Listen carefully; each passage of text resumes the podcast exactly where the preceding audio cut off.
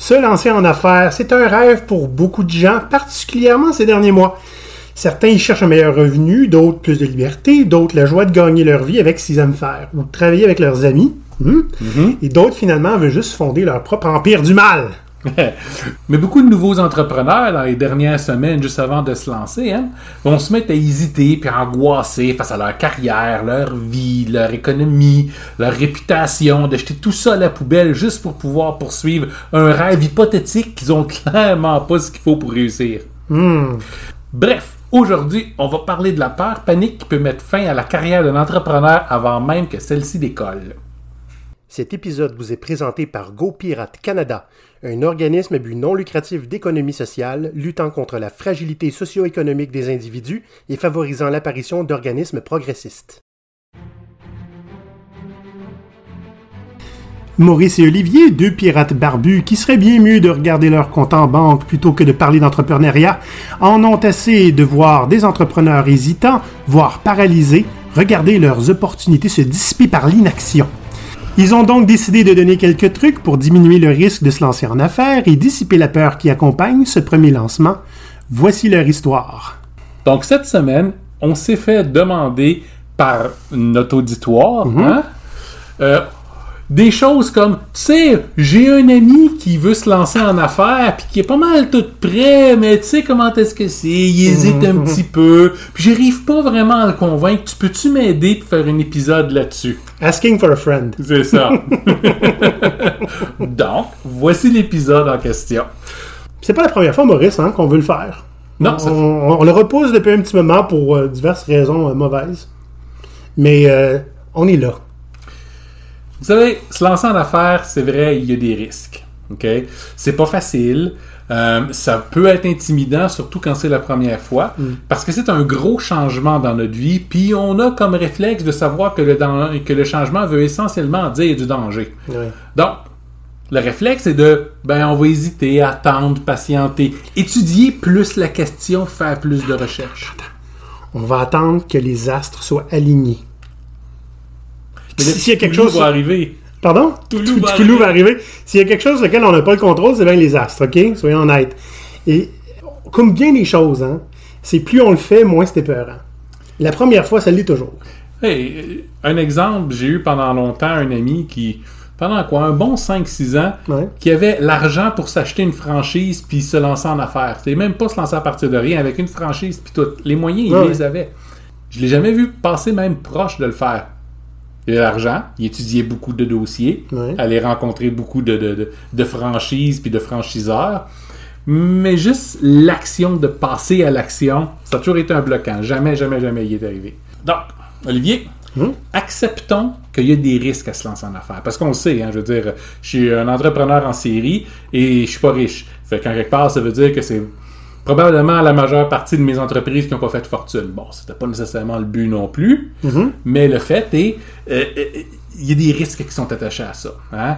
Euh, ce qui va faire hésiter les gens souvent, c'est la peur pour leur réputation.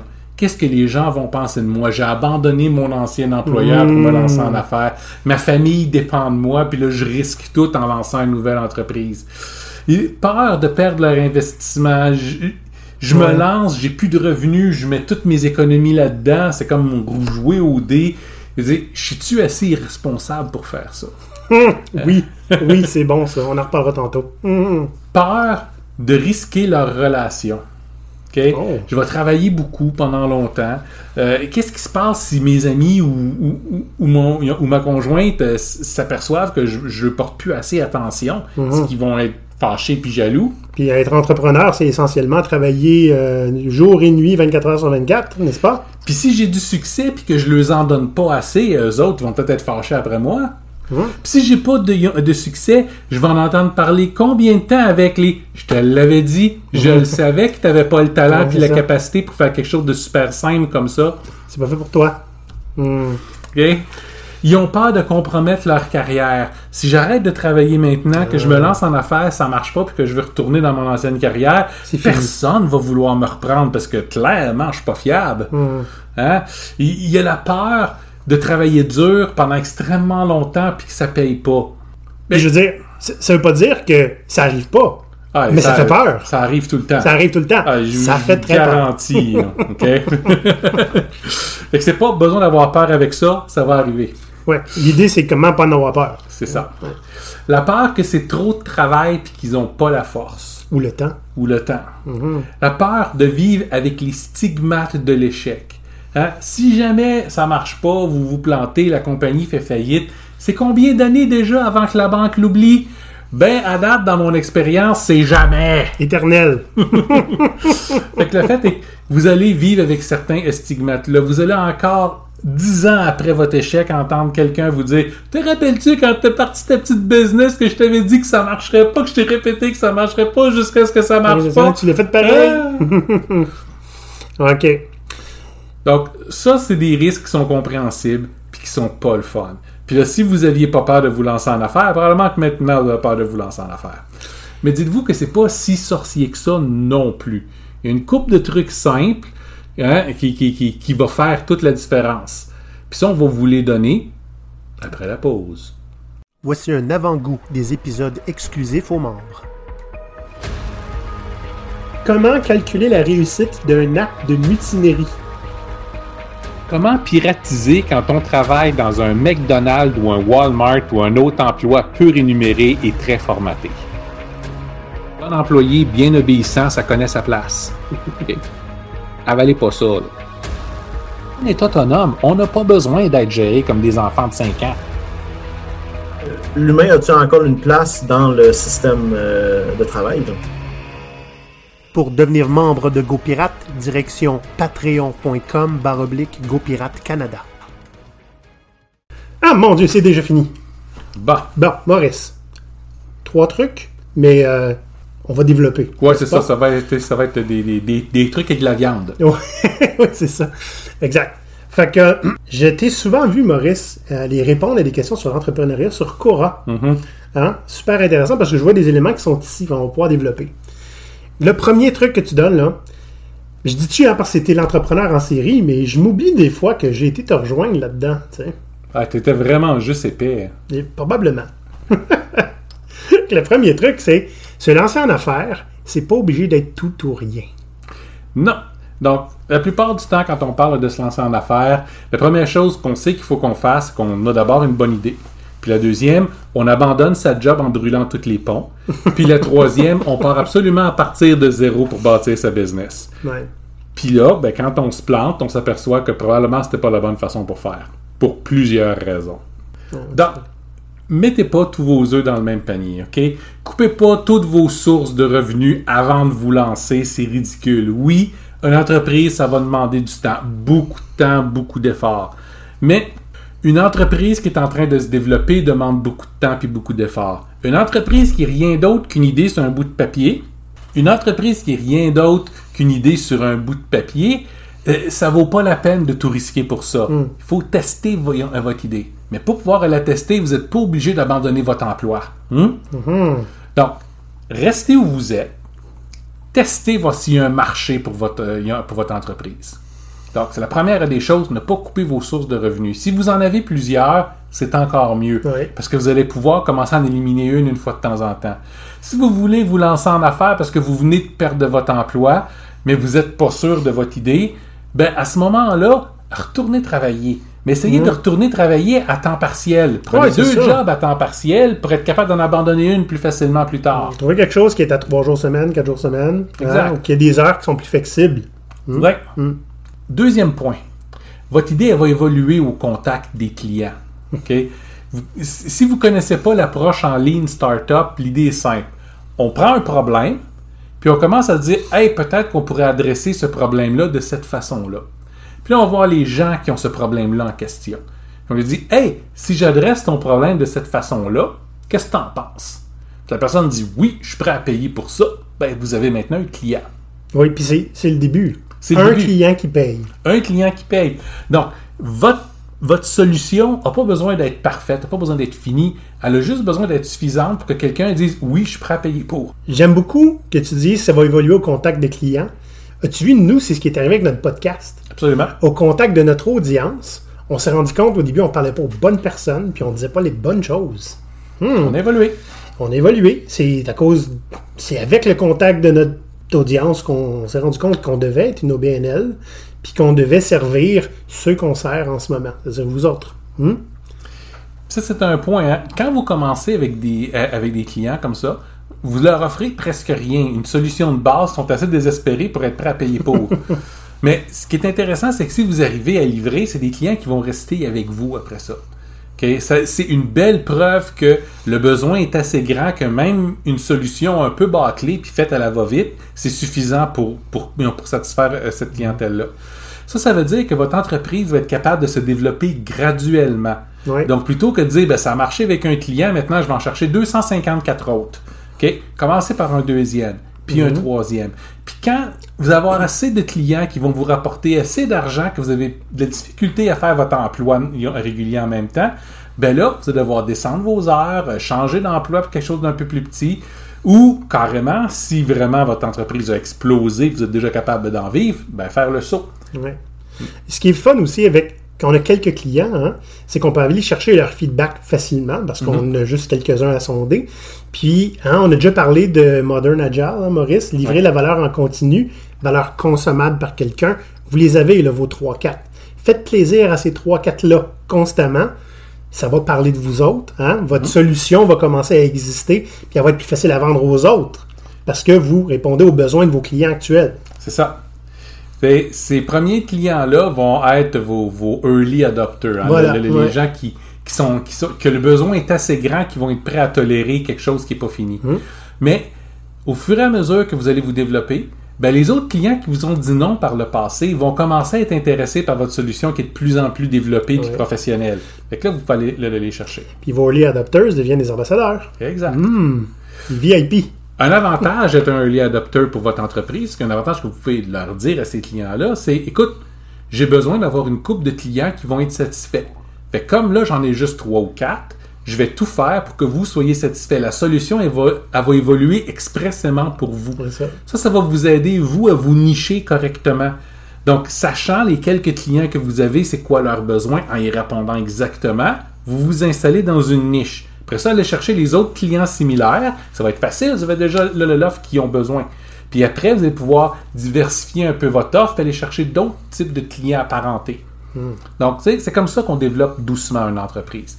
Puis ça, il n'y a presque pas de risque parce que votre premier prototype de, euh, de solution, souvent, pour beaucoup de, de gens qui veulent se lancer en affaires, c'est un service qu'ils veulent offrir.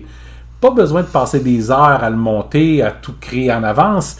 Juste besoin de savoir qu'est-ce que vous avez besoin de faire, grosso modo, puis figurer le reste au fur et à mesure.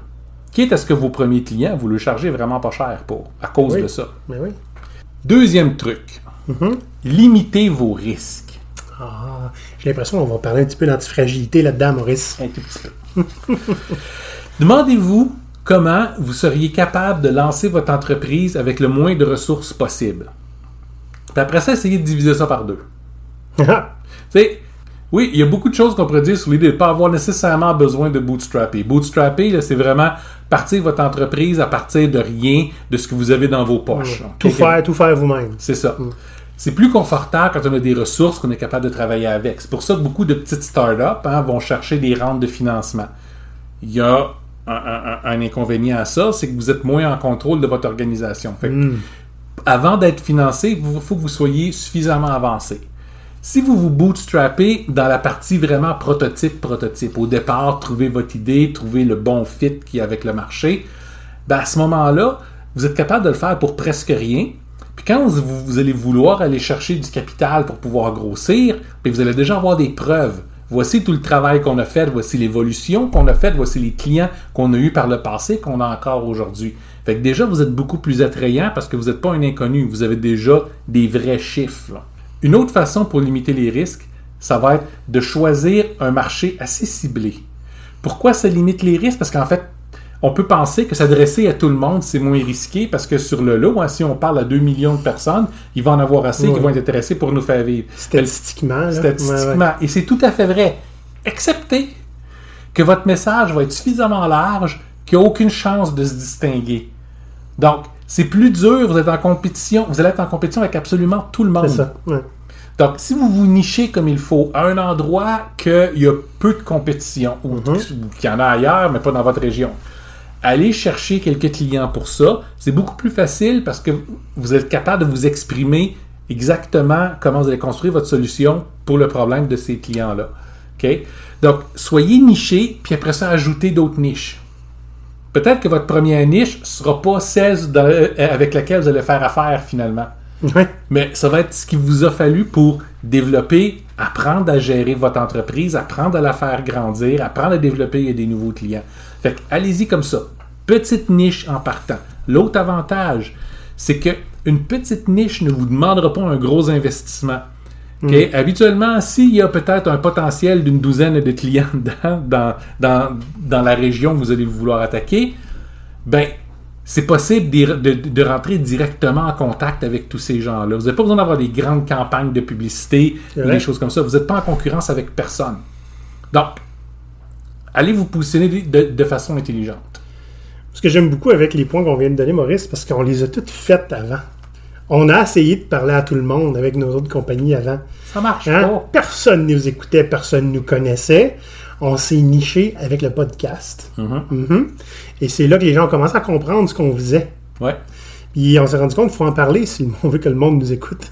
faut en, faut en parler, puis il faut, Faut réussir à s'exposer. communiquer sur qu'est-ce qui nous distingue des autres. Ouais. Donc, à partir du moment où tu parles avec la même voix que tout le monde, en utilisant les mêmes mots, en s'adressant aux mêmes gens, ça, ça se démarque pas facilement. Non. Comme je dis souvent, avez-vous déjà essayé de vous démarquer en faisant comme les autres?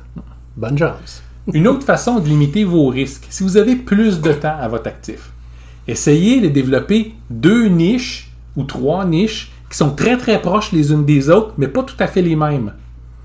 Ça vous permet de voir de cette façon-là différents types d'audience, comment ils vont réagir à vous. Ça va vous permettre après ça de voir est-ce que je vais éliminer certaines de ces niches-là ou est-ce que je vais avoir quelque chose qui va toutes les englober. OK? Donc, on pense plus petit, puis on grossit notre pensée de cette façon-là. J'ai peut-être un autre point je devais le avec toi avant. Euh, en antifragilité, on, on disait des fois, tu sais, euh, spécialement pour les gens, euh, si tu as une, euh, deux expertises qu'on voit rarement ensemble, mets-les ensemble, voir ce que ça fait, parce que ça va te nicher. C'est fort, ça. C'est bon? Mm.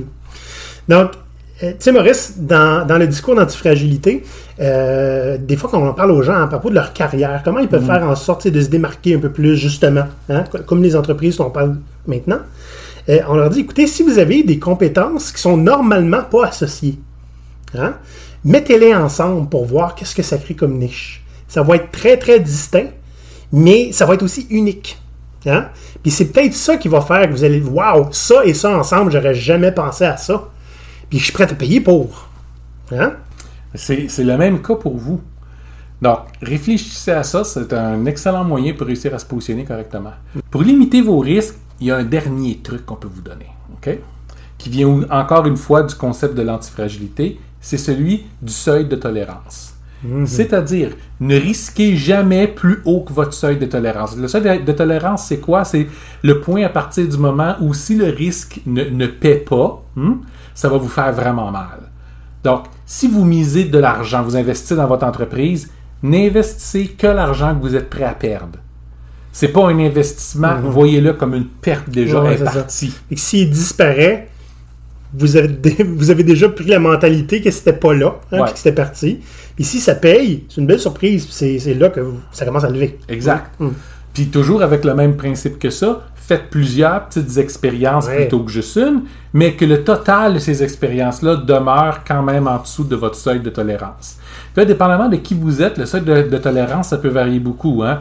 Si vous êtes euh, une mère monoparentale avec quatre enfants en bas âge, votre seuil de, de tolérance est vraiment bas. Parce que, ben, à moins que vous soyez riche, hein? Euh, vous avez peu de temps, peu d'argent, puis un paquet de choses qui vous crient après puis qui demandent des dépenses. Mais si vous êtes euh, un jeune célibataire, puis je dis, je passe au masculin tout d'un coup, un jeune célibataire dans la vingtaine, privilégié dans la hein, vingtaine. mhm. puis qui a encore la, a la chance qu'il est à l'université, puis c'est les parents qui payent, ben, à ce moment-là, qu'est-ce que vous avez à perdre? Essayez, même si vous venez de commencer à vous lancer dans la vie, je veux dire, ça vous entachera pas pour le restant de vos jours si vous vous plantez là. Vous allez avoir une expérience qui a de la valeur. C'est un bon moment pour se planter aussi. Ah oui, c'est toujours des bons moments pour se planter quand on est jeune. Fait essayez ça. Donc, essayez de calculer quel est votre seuil de tolérance, jusqu'où je peux prendre des risques sans que vraiment ça vienne me, me blesser. Puis, agissez en conséquence. Troisième truc, Maurice, et je peux témoigner, ne le faites pas seul. Ne soyez pas seul dans votre aventure. On est deux, hein? Mettons que je suis content qu'on soit deux. oui. Dites-vous, OK, ce qu'on entend le plus avec les entrepreneurs, puis une raison pour beaucoup d'échecs, c'est le fait qu'ils sont seuls, ils sont fatigués, ils sont débordés. Euh, dès qu'il y a un petit succès, ils savent même plus à qui en parler parce que comme on l'a dit plus tôt, mm. ben, ben, souvent notre entourage, dès qu'on se lance en affaires, sont tous à « tu devrais pas faire ça, tu vas te planter ». Fait qu'à un moment donné, les contacts deviennent un peu plus difficiles. Puis, il y a plein de choses qu'on ne sait pas.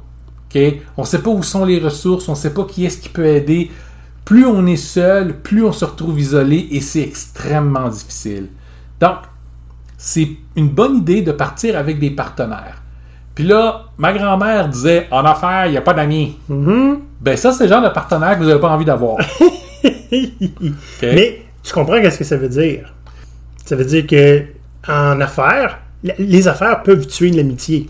Oui, les affaires peuvent tuer l'amitié, mais le en affaires, il n'y a pas d'amis, ça veut dire qu'en affaires, il faut que tu t'attendes que la personne avait quitté et là pour jouer à un zero-sum game, c'est-à-dire qu'il y en a un qui gagne, qu'il y en a un qui perd, ça va être toi qui vas perdre que lui puisse, puisse gagner. Si hmm. vous travaillez avec quelqu'un qui a cette mentalité-là, puis vous, vous ne l'avez pas, ça fonctionnera pas. Hmm. Si les deux ont cette mentalité-là, vous n'avez pas besoin d'avoir un univers qui va être entièrement tourné pour vous pour vous empêcher d'avoir du succès. Vous allez, comme des grandes personnes, être capable de vous auto-saboter un l'autre. si vous voulez accomplir quelque chose ensemble, que vous n'êtes pas en compétition, que vous êtes enligné sur ce que vous voulez avoir et que vous êtes ouvert et transparent. Et c'est toutes des caractéristiques extrêmement importantes parce que si dans vos partenaires, il y en a un qui n'est pas comme ça, ça ne fonctionnera pas non plus. Puis, euh, je vais ramener pour une énième fois, si vous n'avez pas le même pourquoi, posez-vous des questions. Oui. Parce qu'il y en a un que ça peut être pour changer le monde, hein? Quelqu'un d'autre là-dedans va être, ben moi je veux juste être riche. Ça marchera pas. Donc, assurez-vous d'être aligné sur les mêmes choses puis de vouloir les mêmes choses. Un autre élément pour, pour briser la solitude, hein, mm-hmm.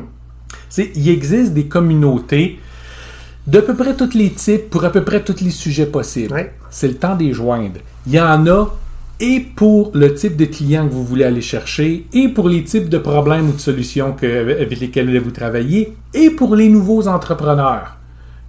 Prenez la peine de les joindre. Oui, ça demande un peu de temps, puis vous devez consacrer tout votre temps à votre entreprise. Mais si vous ne développez pas votre réseau, vous allez être tout seul. Puis un entrepreneur tout seul, les coffres, ils se remplissent pas bien vite. Mais si vous prenez le temps de développer vos réseaux avec ça, vous allez entendre plein de problèmes d'un peu partout que vous êtes en mesure de régler. Des gens qui sont des nouveaux clients potentiels soudainement, des gens qui sont des bons alliés, des gens qui sont des partenaires, que ce soit dans votre entreprise, dans leur entreprise, ou juste deux entreprises qui décident de s'allier ensemble pour faire quelque chose. Oui, juste des gens qui vont triper sur ce que vous faites, qui vont vous envoyer du monde pour le fun. Oui. On en a. On en a. Dites-vous que la vie devient beaucoup plus facile en tant qu'entrepreneur quand on arrête d'être en compétition avec tout le monde et qu'on voit des partenaires partout. Il y en a qui appellent ça la coopétition. C'est un beau mot. J'aime beaucoup. Donc, essayez de joindre ces groupes-là. Puis si vous voyez qu'un des groupes est toxique sur l'eau, vous le droppez, vous en trouvez un autre. Il y en a des bons partout. OK? Faites partie de ces communautés-là. Soyez actifs. Hmm. Euh, faites-vous connaître d'eux autres, puis en même temps que ce ne soit pas juste à propos de vous, mais essayez d'y connaître. Votre but en tant qu'entrepreneur, ce qui distingue un bon entrepreneur d'un mauvais entrepreneur, c'est que le mauvais entrepreneur est focusé sur sa solution. Il a la solution à un problème, puis elle est incroyable. Ah et puis il en parle. Hein? Puis et qui en parle. Hmm. Le bon entrepreneur, lui, va s'accrocher sur un problème, puis va dire Hey, je vais trouver une ou plusieurs solutions pour adresser ça. Oui, puis ton problème, celui des autres. C'est ça. Hum. Ben, des fois, c'est son problème à, à- Ben, à soi, mais trouve quelqu'un oui. d'autre qui l'a aussi. Ben, c'est ça. Parce que des fois, c'est fou, hein, les choses qu'on a vécues vont faire en sorte que, hey, ben, j'ai trouvé une solution à mon problème. Il doit en avoir d'autres qui l'ont, ce problème-là. C'est ça. Mais dans le sens où, tu sais, si tu ne veux que vendre aux autres, c'est pas la même chose que si tu veux aider les autres. Et ça paraît. Hum. Ça paraît. Donc, Ça, pa- ça paraît quand quelqu'un connecte avec toi sur LinkedIn aussi. Hein?